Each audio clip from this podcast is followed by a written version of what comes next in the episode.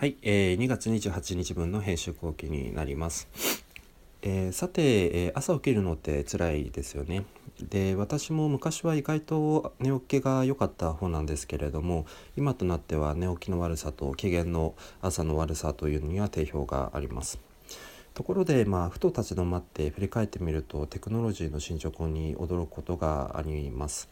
で、えっと、電話とかはまさにそうですね。あの昔は家電があってで、まあ、あの携帯みたいなものが生まれてその間にポケベルがあって今はスマートフォンみたいな流れがあって。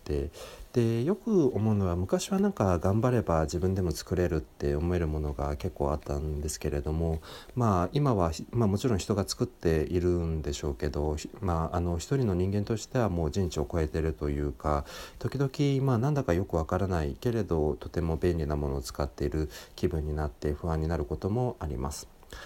で、えーと、けれどあのテクノロジーで、まあ、原点に振り返るみたいな試みもあって、えー、そういう意味では今週の原平さんの独り言で取り上げている、まあ、シリコンかなんかで作られている手で、まあ、あのビンタで朝起こしてくれる目覚まし時計があったんですけれどもまさにそれはあのその分野に当てはまるなと思いました。でまあこれで多分起きない人はほとんどいないのではないでしょうか。さて、えーと、眠りから起こそうとする勢力が、まあ、あるとしたら、ね、眠らそうとする勢力もあります。で、えー、今週取り上げている、まあ、良品企画いつでもあのためにダメになる、えー、ちょっとダメになれる無ジトゥスリープは、まあ、王道の夜の眠りではなくてちょっとした休息を商品とテクノロジーで快眠にいざなってくれる新勢力かなと思いました。で、えーと、とてもお恥ずかしいながらなんですが、まあ、こんなに顕著な展開を、まあ、2014年のローンチ2015年のアップデートと,、えーと、取り上げていなかったんですね。でまあ人をダメにするソファーっていうのは知っていましたし、ね、2014年にミフデザインさんがこの記事をあの記事を取り上げていたので記事として取り上げていたので、まあ、それも読んでいたはずなんですけれども。まあ、あのいずれにしてもあのお昼寝飛行機仕事の合間とかまだ眠る時間じゃないけど、えー、すごくあのすごく寝たいって思うことよくあります。でそういう時って結構意識もしっかりしているので、えー、その願望もすごく強く感じることがありますと。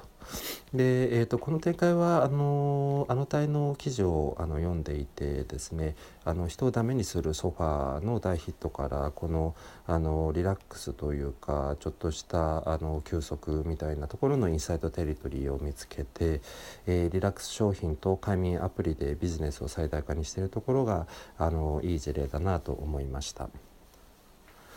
えー、その他にもこの組み合わせを、まあ、あの伝えるコミュニケーションがすごく直感的で分かりやすかったり、えー、アプリもあのローンチ当初から、まあ、心拍数で音楽を変えるといったようなあの新しいテクノロジーをどんどん導入していたりですとかあとはこういう商品を演出するコンテンツがあると、えーまあ、押し付けがましいあの EC へのコールトアクションも不要なのだなと思ったりしていました。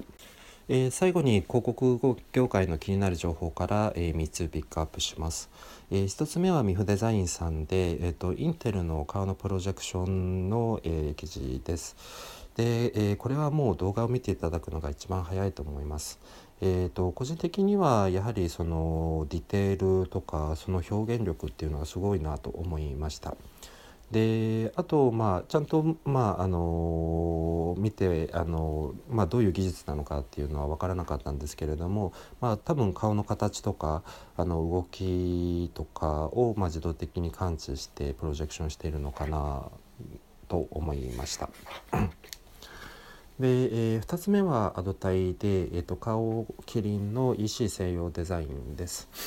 で、えーと、リアルで手にするあの手に入る、えーと、商品のデザインってもちろんあの法的なものもあると思いますがなんかいあのいろいろな、まあ、リアルの場でのあの調査の調査結果の塊だと思うんですね。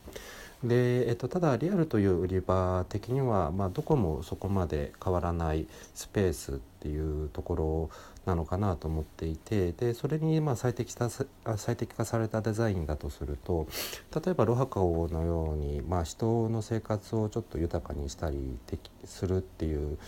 ような、まあ、コンセプトの売り場ではそれに合ったデザインがあってもしかるべきなのかなと思いましたそういう意味ではすごく顕著な、あの動きだなと思った次第です。